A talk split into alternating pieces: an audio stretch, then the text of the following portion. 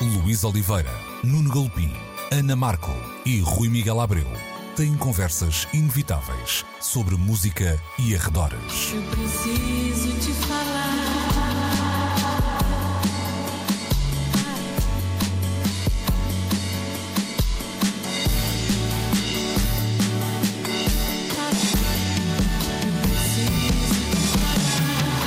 Agora na Antena 3.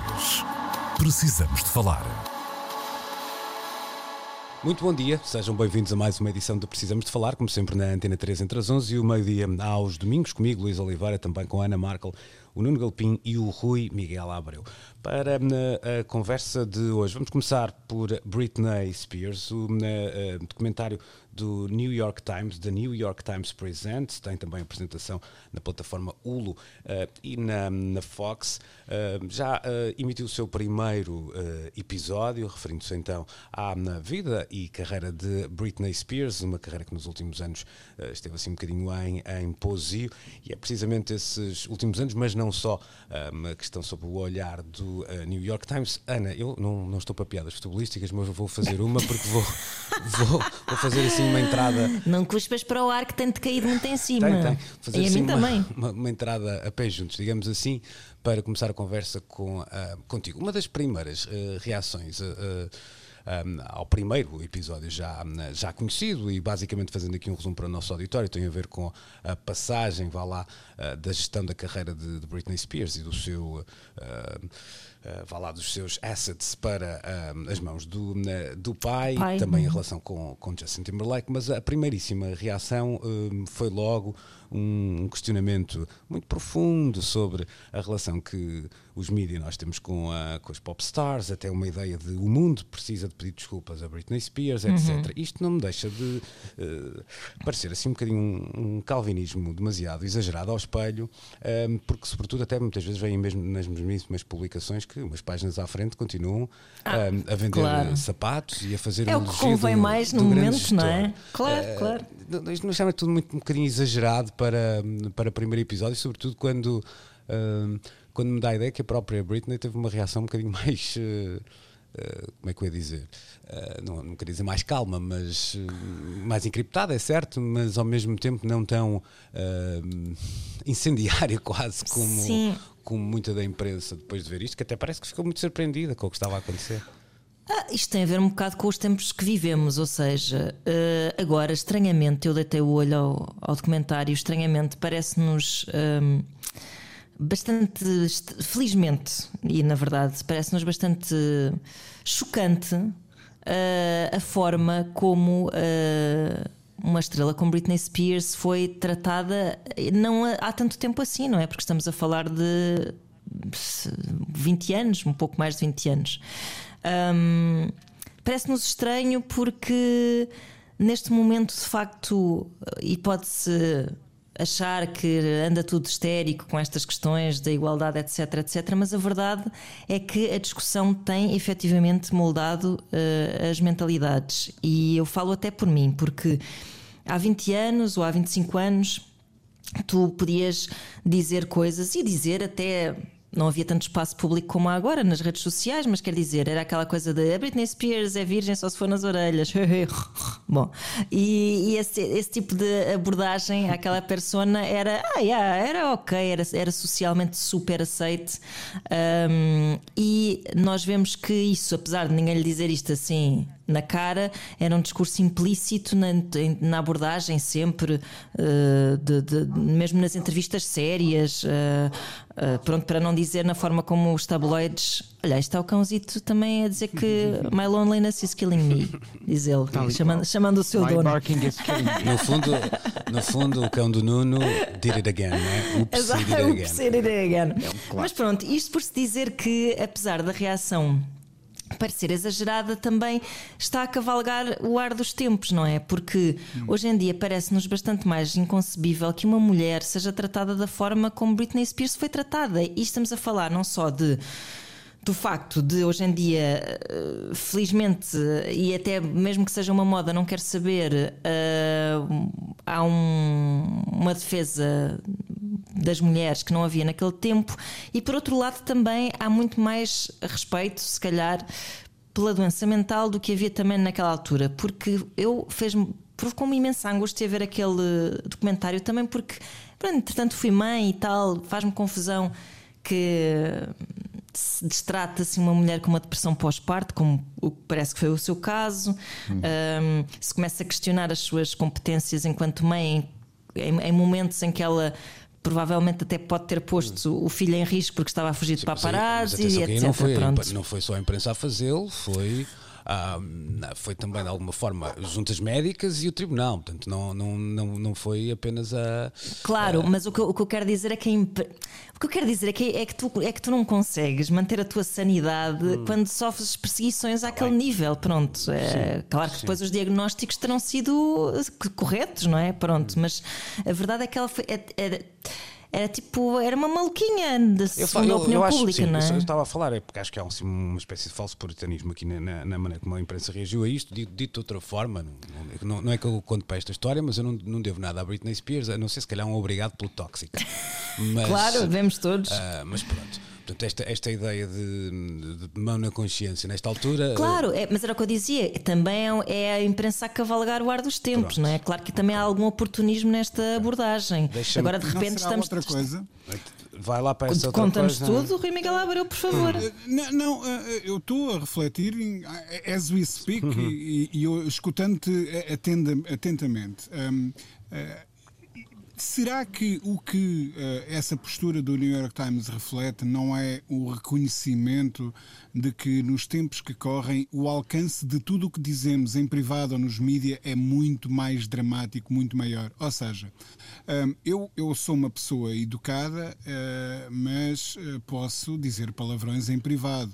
Ou até posso fazer piadas inconvenientes a uma mesa com, sentado com, com amigos se tiver a certeza de que aquilo que eu estou a dizer não vai sair dali. Uhum. Um, mas hoje nada do que nós. Quer dizer, eu sou um senhor que vai a caminho do, do, do, trabalho em cima de um skate a beber um refrigerante e faço um TikTok, de repente o planeta inteiro está a olhar uh, para mim, a ver-me a ir a caminho do trabalho. Uh, tudo o que nós fazemos parece hoje ser amplificado.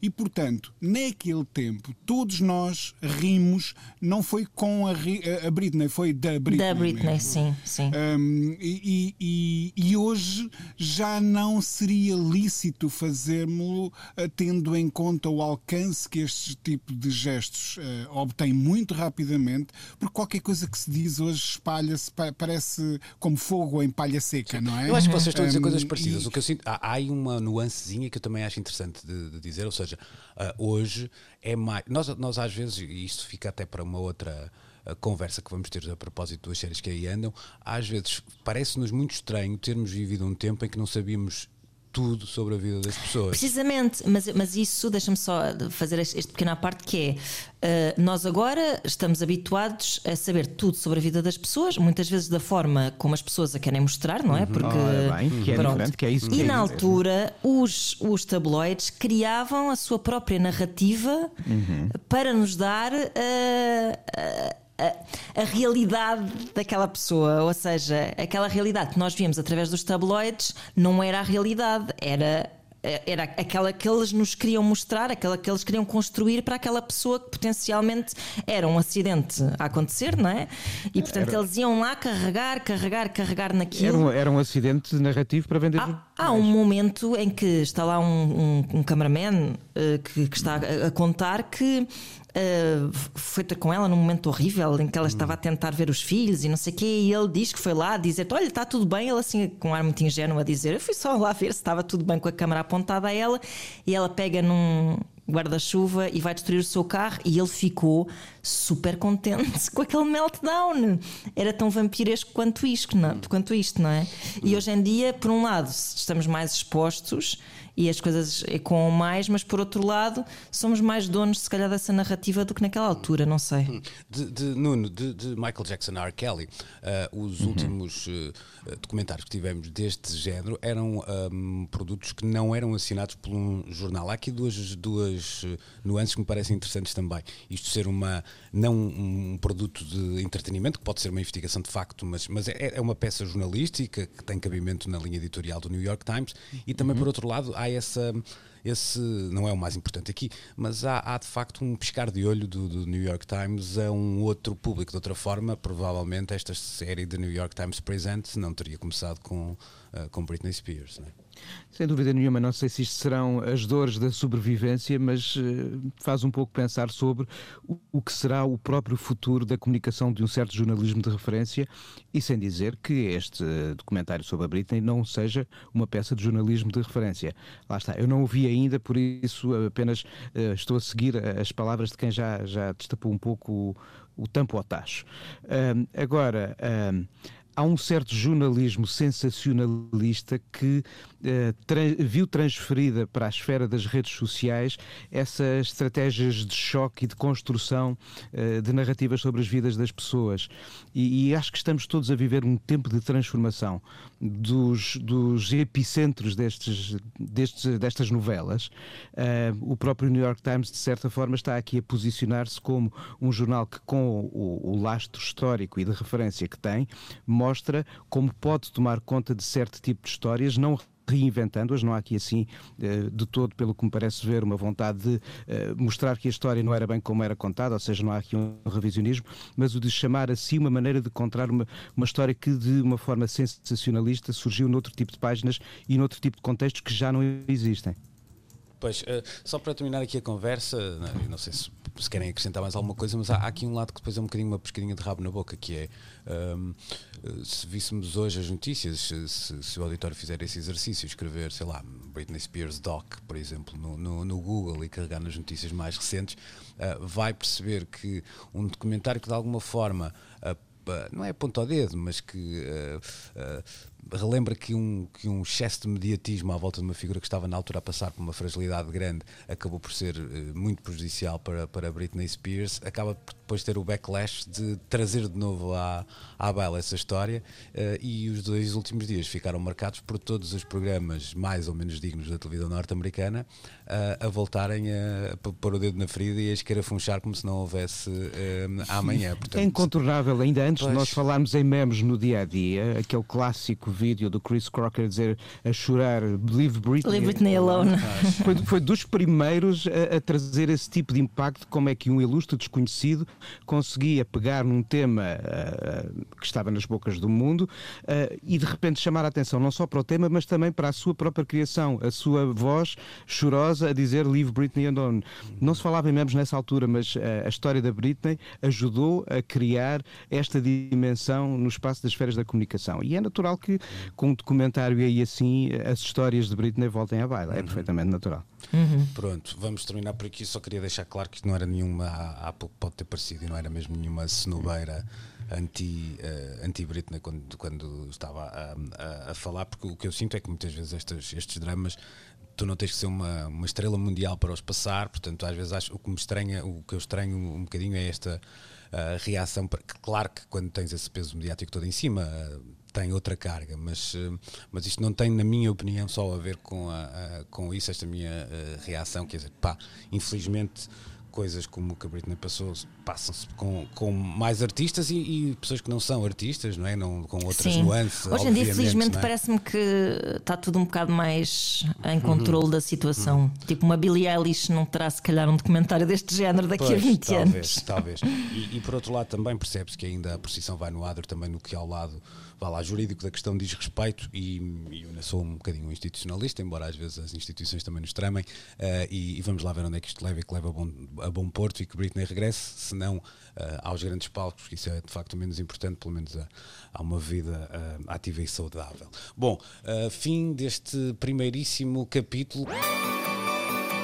Precisamos de falar. Nesta segunda parte de Precisamos de uh, Falar, vamos um bocadinho perceber se nestes tempos de confinamento, já na, o segundo lato senso no nosso na, país, mas no fundo parece quase que uh, um, um um ciclo, um ciclo não, mas uma linha interminável, desde que em março nos fechamos pela primeira vez em casa, uh, mas dizia eu para percebermos como é que isto tem afetado os nossos uh, consumos. Em primeiro lugar, o Rui Miguel Abreu sugeria que tratássemos também de, de falar disso sobre o ponto de vista do, do consumo de vá lá, produtos pop, dos, dos discos aos dos discos aos discos, porque hoje em dia também DVD já não se compra, mas pronto, aos livros, etc, etc. Eu, eu, eu compro Blu-rays, compro, compro Blu-rays. Mas eu comprei o David Byrne, pronto, para, pronto. para retomar a conversa do outro dia. Pumba, já cá está. Mas nós ficamos com a sensação que, que isso tornou mais difícil. Há aqui outras há nuances para colocar em cima da mesa, não é? O Brexit em, em primeiro lugar e alguns uh, das suas ondas de, de choque, mas eh, tens a impressão que de um momento para o outro uh, está-te a custar mais, literalmente, uh, mandar vir o que quer que seja de lado de fora e achas, a minha pergunta é, achas que isso é intencional, ou seja, está tudo a consumir, vamos lá consumir, vamos lá aproveitar-nos desta onda, ou, ou, ou de facto há aqui outras explicações? Bem, há, é como tu dizes, esta, este é um prisma muito complexo, com várias faces. Ainda ontem li um artigo, penso que no New York Times ou no Guardian, não consigo precisar agora, eh, em que uma jornalista assumia que desatou a mandar vir coisas de que não precisava, ehm, porque isso era uma desculpa para ver gente quando lhe vinham deixar um, um pacote à porta de casa e que de repente deu por si a ver os, os volumes de encomendas eh, de coisas tão estúpidas como luvas para tirar coisas do forno, ela que nem fazia assados, ehm, eh, apenas porque as pessoas anseiam por esse contacto humano e há estudos que referem que de facto um, aumentaram exponencialmente as compras online neste último ano. Pronto, esse, esse é um aspecto da, da, da, questão e se calhar liga-se até ao que falávamos anteriormente, uh, questões de, de, de, sanidade mental e de, uh, enfim, de cada pessoa diferente lida de forma diferente com, com, com este isolamento. Sobre uh, uh, uh, a batata mais quente neste momento, eu tenho reparado nos últimos dias, aliás, já fui chamado à baila um par de conversas nas redes sociais sobre este assunto, um, de que de repente o, o a origem tradicional de muitas das nossas encomendas de livros, discos, revistas. Eu, eu assino duas ou três revistas a partir de Inglaterra, por exemplo. Eh, se tornou muito mais complicado agora que foram ativadas as barreiras alfandegárias eh, que antes não existiam quando encomendávamos coisas do Reino Unido. E isso está a levar ao aumento incrível dos preços e já comecei a ver editores a queixarem-se um, de que, uh, se por um lado o, o, as ações do Bandcamp, etc., uh, eh, foram um grande impulso para que novos artistas se tenham dedicado a criar as suas próprias editoras, uh, por outro, e como reverso dramático dessa medalha, um, as barreiras agora impostas à exportação de, de, desse tipo de produtos do, do Reino Unido um, compromete e muito a viabilidade dessas operações. era interessante, tendo em conta as condições que o Bandcamp oferecia, de repente criar uma pequena editora para lançar de prensagens de 300 ou 400 ou 500 exemplares, uh, e isso deixa de ser viável um, com os custos que passam a estar associados a este tipo de envios.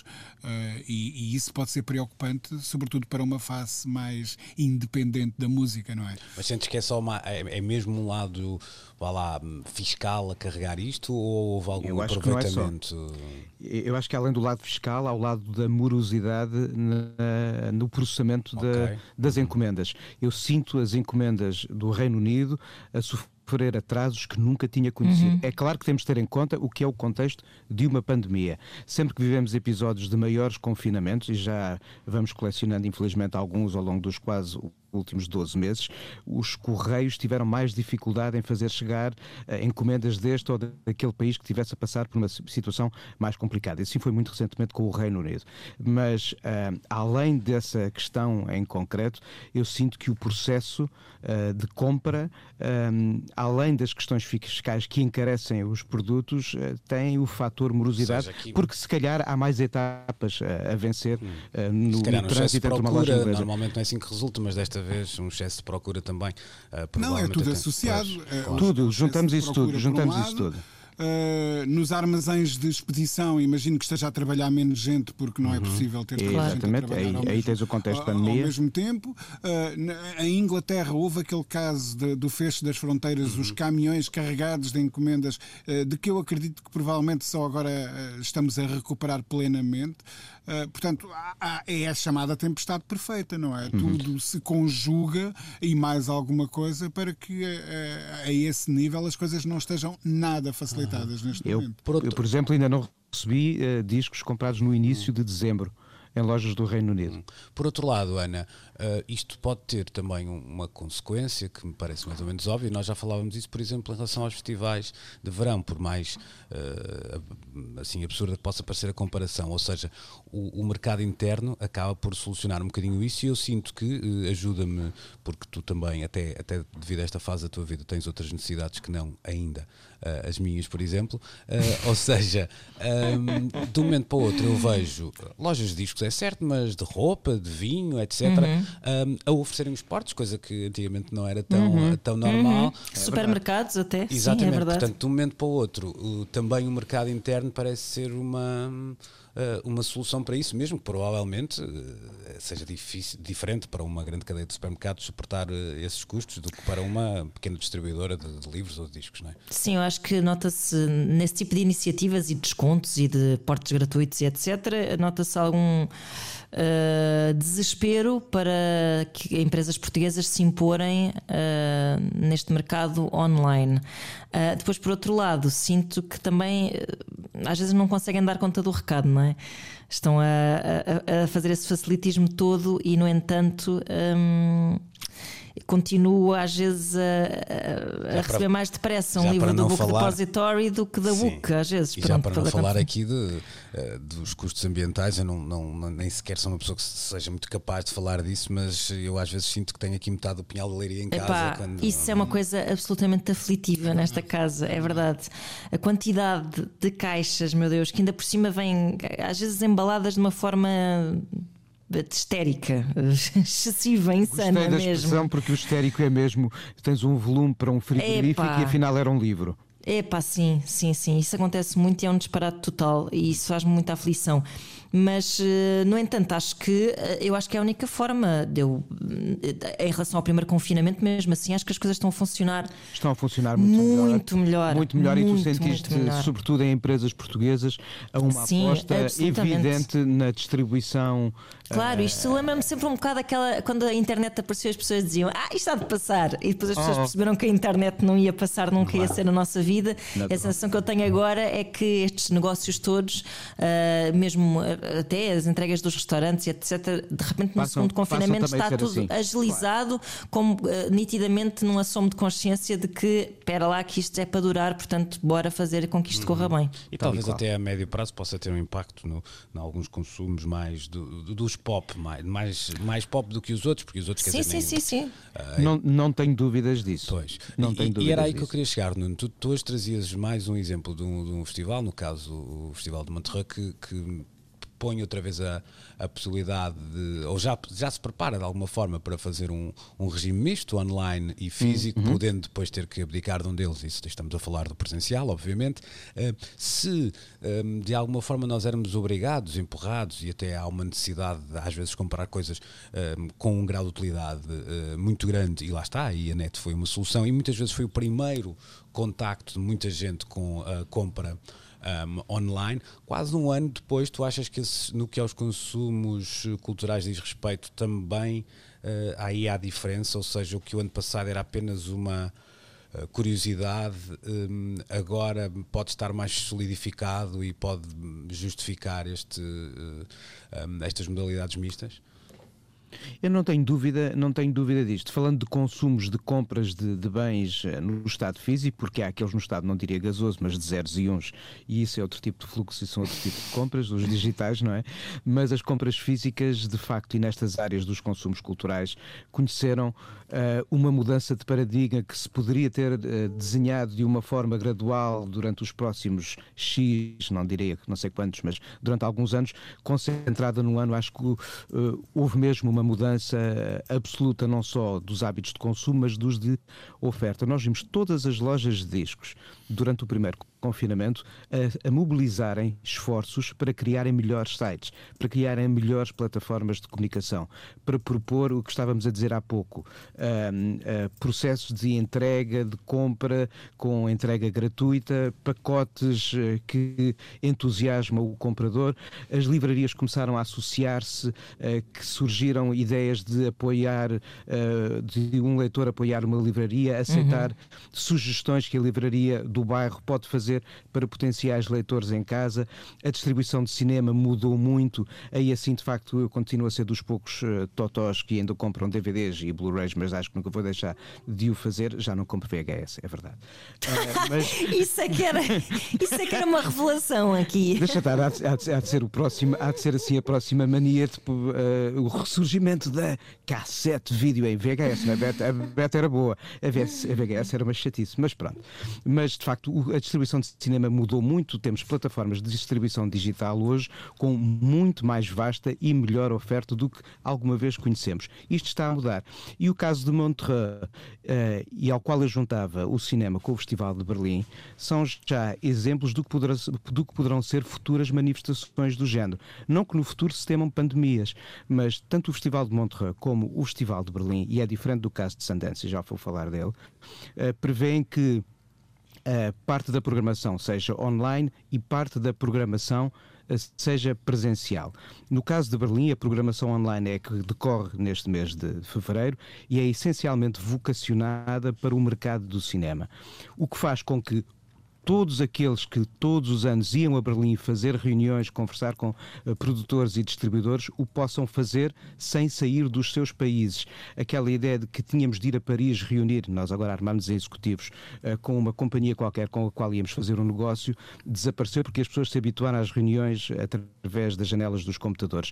E o mesmo uh, poderá acontecer com o mercado do cinema, com o que vai ser a primeira parte do Festival de Berlim, esta online agora em fevereiro. Eles guardaram para mais à frente, para o verão, e eu acredito que em espaços também ao ar livre, além de que há grandes salas de cinema, grandes mesmo em volume de, de espaço e quantidade de cadeiras, para que se possa fazer sessões ao vivo, ou seja, as sessões presenciais vão decorrer no verão. Montreux já fez saber que criou uma parceria com uma tecnológica que lhe vai permitir, uh, por um lado, ter um projeto de apoio a novos talentos através de plataformas de difusão online e poderá ter concertos presenciais, poderá, eu acredito que no verão Montreux decorre em julho, assim poderá acontecer, e uh, uh, concertos online. Os concertos online não são encarados apenas como uma alternativa uh, com medida de segurança de saúde contra a pandemia, são também encarados como uma maneira de poder levar o Festival de Montreux para lá da própria cidade, para os públicos do mundo inteiro. Esse, esse Ou seja, é há, aqui, há aqui a grande mudança de paradigma, acho que tem a ver com isso. Não é só o receio do contágio da população e dos perigos de saúde pública, são as possibilidades de alargamento vastíssimo de públicos que este tipo de, de, de, de novas soluções de difusão permitem hum. trazer à música, ao cinema. Rui, no, no, há, um, há, uma coisa também interessante, pedido para, para sermos agora rápidos nesta análise, mas que é, eh, se calhar só este ano é que também vai, vai poder ter números comparados, não é? porque o ano passado não, eh, quem, quem fez digitalmente pela primeira vez, fez digitalmente pela primeira vez. Agora a segunda já pode perceber se houve uh, crescimento, o que é que correu bem, o que é que correu mal. Uh, portanto, é um ano também aí interessante para perceber pelo menos o potencial de crescimento de algumas destas uh, opções, não é? Ah, sem, sem a menor sombra de dúvida. E, e, repara, eh, nós estamos de facto. Eu sei que é uma palavra que nós temos usado e abusado no, no último ano. Há, há, uma série de palavras que vão ficar associadas a esta situação. A resiliência, que eu já odeio. E a, Zaraga... Epa, a, a, resiliência, a zaragatoa e. E o novo normal.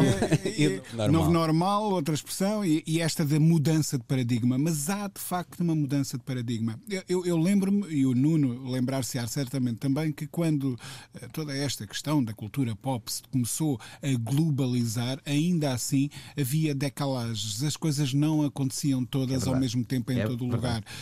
Um disco saía a 1 de janeiro uh, em Nova York e em Londres e, e nós esperávamos. Só, uh, nós esperávamos por março para ter uma edição verdade. local desse disco. Um, e agora as coisas são instantâneas. E estes festivais, uh, estes grandes eventos, e não são só festivais de cinema, eu vejo festivais como o South by Southwest e, sobretudo, estes festivais com uma componente mais de showcase uh, para profissionais, um, a tornarem-se eventos uh, instantâneos e globais um, que recebem públicos de todo o mundo através uh, de, de, de, das possibilidades que a tecnologia abre. E, e eu aí tenho a certeza que já não há volta a dar. Isto não é uhum. é uma solução de recurso enquanto uhum. corre a pandemia. Este é o novo Vai normal. Ficar assim. este é Olha, deixa-me só acrescentar aqui uma coisa. Disse que ia falar de Sundance e não falei porque foi um festival de cinema eh, essencialmente feito online, mas aqui com uma diferença face a Berlim. As sessões eh, eram acessíveis apenas no espaço norte-americano americano. Isto por questões de direitos. O Festival de Berlim online é apenas, para já, uh, para mercado, ou seja, não tem a ver com uma difusão para públicos de outros espaços. Acho que essa é a questão que falta agora solucionar. Como com a possibilidade de levar estes eventos para lá das fronteiras, como é que se distribuem os direitos dos consumos fora das fronteiras do local onde o evento está a acontecer. Ok, a segunda parte fica na, por aqui, vamos já voltar e assim vamos partir tudo. Precisamos de falar com Luís Oliveira, Nuno Galpim, Ana Marco e Rui Miguel Abreu.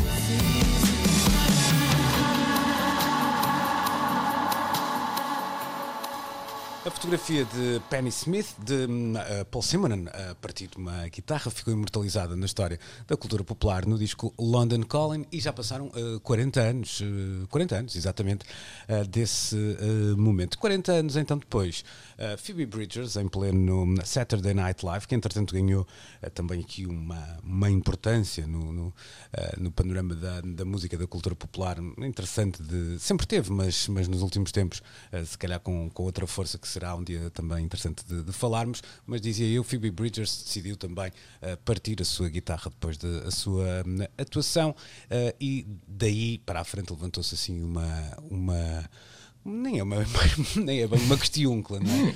é? Eu diria que é uma, tem, é um sururu, uma tempestade. Um, um, sururu. Uma tempestade num copo de shot. Não gostas de sururu? Vamos dizer assim, não é? Está bem, está bem. Um, tempestade no copo de shot é bom. Sim, até porque tá, tá, e aqui tem a ver mais do que com o ato de partir a guitarra, é o ato de partir a uhum. guitarra feito uh, no uh, feminino, não é? Por uh, Phoebe Bridgers, que ainda por cima tem até uma figura aqui ali cândida, não é? E que talvez uhum. tenha também por isso sido mais impactante essa mesma imagem. Ana, queres começar por onde quando olhas para esta, para esta notícia? Uh, se calhar começar por um verbo que tu usaste aí, que foi hum. decidiu partir a guitarra. E se calhar é por aí que devemos uh, começar, porque de facto ela decidiu partir a guitarra, não é tipo o Phoebe Bridges partiu a guitarra, ela decidiu partir a guitarra. Portanto, ela combinou com a marca da guitarra, inclusive, disse assim: senhor, olha, estou-vos a ligar para vos dizer que hoje no Saturday Night Live eu vou partir esta guitarra. E eles, ah, sim, senhor, olha, eles até lhe disseram: olha que elas são rijas, vais ter dificuldade. E por acaso assim foi. A guitarra até parece que não ficou em muito mau estado. E. Hum, e portanto, isto foi tudo bastante premeditado. Foi um ato que ela já assumiu de puro uh, folclore, por assim dizer. um, as pessoas levantaram questões como nunca foram levantadas. Uh, quando, por exemplo, Kurt Cobain ou o Pete Townsend partiram guitarras no passado, ninguém foi dizer ai, ai meu Deus, uma coisa tão cara, com tanta gente a morrer à fome e agora vão partir uma guitarra. Não é tipo, andas mamados da cabeça. Pois, e pelo visto nem era cara a guitarra. Alguém foi explicar ao Twitter, um músico é, qualquer, explicava. Custava 85 80 dólares. 80 dólares. Ótimo, é? preço de supermercado. Hum, portanto, eh, criou-se aqui um sururu, de facto, uh, por sim, ela ser uma mulher, por ser um ato um bocado imprevisível e por ser um ato que pá, desconstruindo facilmente se percebe que não foi totalmente espontâneo, porque se tivesse sido espontâneo até tinha sido muito patético, coitadinha, ela nem sequer tinha bem força para pegar na guitarra, até está assim meio em esforço. foi, foi uma provocação que ela quis fazer, foi um bocado um, um, um statement bem pensadinho, uhum. como as coisas são hoje em dia, não é? Bastante menos espontâneas do que noutros tempos. Uh, isto faz-nos crer, de facto, que não há lugar para o rock and roll em nenhuma das suas formas hoje em dia, nem na forma da perdição absoluta, porque eh, é, pronto, é, é esperada já uma conduta das, das, das, personalidades públicas que já não passa por seres um, um drogado destruidor e por outro lado uh, também quando tens assim um ato destes por mais que seja teatral também estás sob escrutínio porque Uh, obviamente, no subtexto, fez-se muito esta leitura, e obviamente que é por ela ser uma mulher e uh, bem comportada, não é? Como tu dizias, relativamente uh, suave e ascética, e também porque Pá, porque, porque se questiona tudo, não é? Porque não, isto, isto, sabes, que é que se questiona cada pensar? passo que se dá. É, é, isto, é eu, ouço essa, eu ouço essa história e, e lembro-me a maneira, por exemplo, como nós olhávamos para o moralismo conservador uh, das famílias retratadas, por exemplo, no Far From Heaven, do Todd Haynes. Uhum. E, e, isto aqui, assim, é uma espécie de moralismo bacoco, na verdade, muito parecido com esse. Não é conservador, mas é igualmente tolo. Uh, mas pronto parece que já pois. não se pode fazer o que é um simples statement, um disparate e sem consequência nenhuma, ainda por cima sem nenhuma hum. carga. Um, Sim, creio que nem, nem houve uma mensagem, nem uma mensagem propriamente feminista, nem uma provocação assim. E se houvesse? louca, não é? E se houvesse, mas, mas às, vezes, às vezes é preciso. Ah, anda lá. É que é, em, partir, em partir a guitarra ou ter medo disso? Não, é, qualquer dia temos as, as, mulheres com calças por aí e nós apanhamos a conduzir, pá. E a fumar. E a ah, fumar, pá, era o que eu ia dizer, e a fumar. É pá, modernices. Mas, mas ao mesmo tempo, ah, ah, deixa-me lá tirar daqui a. a que não é, não, não é de menos, mas tirando aqui a questão uh, feminina, é, é, a Ana disse uma coisa que me parece muito relevante, que é, uh, ou seja, ainda estamos 40 anos depois, ou 50, ou 60, nem sei quem é que partiu a primeira guitarra, como é lógico, não é? Mas uh, estamos presos Sim, a primeira deve ter sido tipo, ah, espetacular, pronto, tanto não, mais 40 anos a partir de guitarras, já não devia ser um construtor, assunto. Não, foi o construtor da primeira que fez aquilo com três cabos e disse não. Eu faço, falo numa ideia de performance. A minha claro. questão é. Um, a subversão parece, parece a mesma, não é? E não, não há, parece claro. que não há campo para 50 anos depois ainda, ainda partir a guitarra em palco, não vou dizer que é o, o patamar supremo da subversão, mas Epá, não. Subversão em Versalhes no século XVII é ir aí para a Galeria dos Espelhos sem cabeleira. Bué, bué E é engraçado, eu estou-me a lembrar Pronto, cada um com as, com as Sabe, o que me parece é, não é ainda é subversivo, é voltou a ser subversivo, não é? Achas? Parece que a ideia é mais essa. Mas acho que deixou de ser de alguma forma, de alguma altura? Eu acho que não deixou de ser subversivo. Agora, a forma como se reage à subversão é que me parece Pronto, ou isso. quem não deixou Será o tempo isso. passar. Pronto. Acho que é um bocado isso. Parece que o, conflito. Eu quando via Kurt Cobain a partir de uma guitarra sentia só uma descarga de energia pois. e raiva e de uhum. quer que isto se lixe tudo, não é? E, e, e, ninguém via ver quanto é que tinha custado aquela guitarra, etc. Hoje em dia é uma subversão, mas o mundo, muito anal, retentivamente, ah, okay, tá vai tá ver, percebes? Tipo, tá ah, por onde é que eu posso pegar? Deixa lá ver quanto é que custa esta guitarra. E o flutuante, já agora do estúdio. Há uma, há uma outra questão que é: deixou de se partir guitarras porque deixaram de inaugurar hard rock cafés, não é? Ah, também havia essa, essa tradição, pois é, pois é. Pois é. Portanto, as então, guitarras partidas iam sempre parar às, às paredes dos, dos diferentes diferentes hard rock cafés. Pois era, pois era deixaram de abrir esses restaurantes. Olha, deixou de ser necessário. Uh, ah, então é um pragmatismo. Destruir guitarras, exatamente. É um pragmatismo, então está certo. que é engraçado, eu, não, eu, estava aqui a fazer um esforço muito grande, mas não me vou conseguir lembrar uh, nem a esta hora, nem nunca. Aqui há muitos anos, a propósito do, uh, de uma reportagem sobre o, o, impacto do futebol nos Estados Unidos, que o futebol que nós conhecemos é, é uma espécie de desporto do futuro no, na América, mas vai ser sempre de futuro, nunca vai ser de, uh, de presente. E, era, e é praticado, ou, ou, a certa altura, pelo menos não sei se agora é assim, mas tinha mais atletas femininas do que, do, que masculinas. E havia uma explicação que, que na altura uh, uh, me surpreendeu por completo, que eles diziam que a bola de futebol era uma prenda que era admissível dar às, às raparigas. Porquê? Porque, os outros, pensando nos outros desportos americanos, a de basquete era muito dura, a de futebol americano era perigosa porque não era redonda, Epá, e ninguém queria dar um bastão uh, a, uma, a uma miúda. Portanto, aquilo era uma espécie de. Era, pá, esta pode-se dar, não é? E é engraçado porque nessa mesma conversa a guitarra aparecia até como o como um, um, um instrumento um, que era não era ok dar a, a, às raparigas não era isso mas que não era tão eu, não, não me pareceu tão normal não me parece tão normal às vezes isso na cultura ocidental. Ninguém se lembra muito disso não é? Aqui de um, eh, aliás ainda há poucos tempos tínhamos discussões na, na ideia de, de, se calhar não há tantas eh, já não sei quem pá, em contexto mas alguém dizia que não há tantas eh, bandas com mulheres ou mulheres a tocar guitarra já não me lembro porque fazia mal às unhas uma coisa qualquer ah, assim ah, pois bem sei bem sei sei, bem, bem me lembro dessa conversa. Foi, não foi? Pois, mas, mas, a verdade é que ainda é, ainda é uma coisa de. Ou seja, ainda, é ainda é uma coisa de que se fala. Agora por acaso uhum. estava assim a pensar. Lembro quando apareceu Uh, até com um álbum bastante interessante na altura. Isto devia ser para aí 2000 e quê? Olha, já não sei, 2000 e... Não foi assim há tanto tempo, mas pronto, lembro de aparecer uma Marnie Stern e era tipo uma mulher que é uma guitar hero, que faz tappings pois. e não sei o quê. Ainda era um assunto, isto foi para aí, se calhar há 15 anos, não é? Um, e na verdade, esta história toda com a Phoebe Bridges também começou com um tweet de um tipo a dizer: Mas que é que esta tipa pensa que pois, é para partir pois. guitarras, não é? Só o sagrado de partir guitarras só pode ser pisado por os grandes deuses do rock que por acaso têm todos uma pilinha. Pois, pronto, e assim uh, Boa deixamos uh, Lover Boys aí desse lado. Encontramos-nos outra vez no na próximo domingo. Tchau, tchau. Beijinhos. Beijinhos para todos. Precisamos de falar.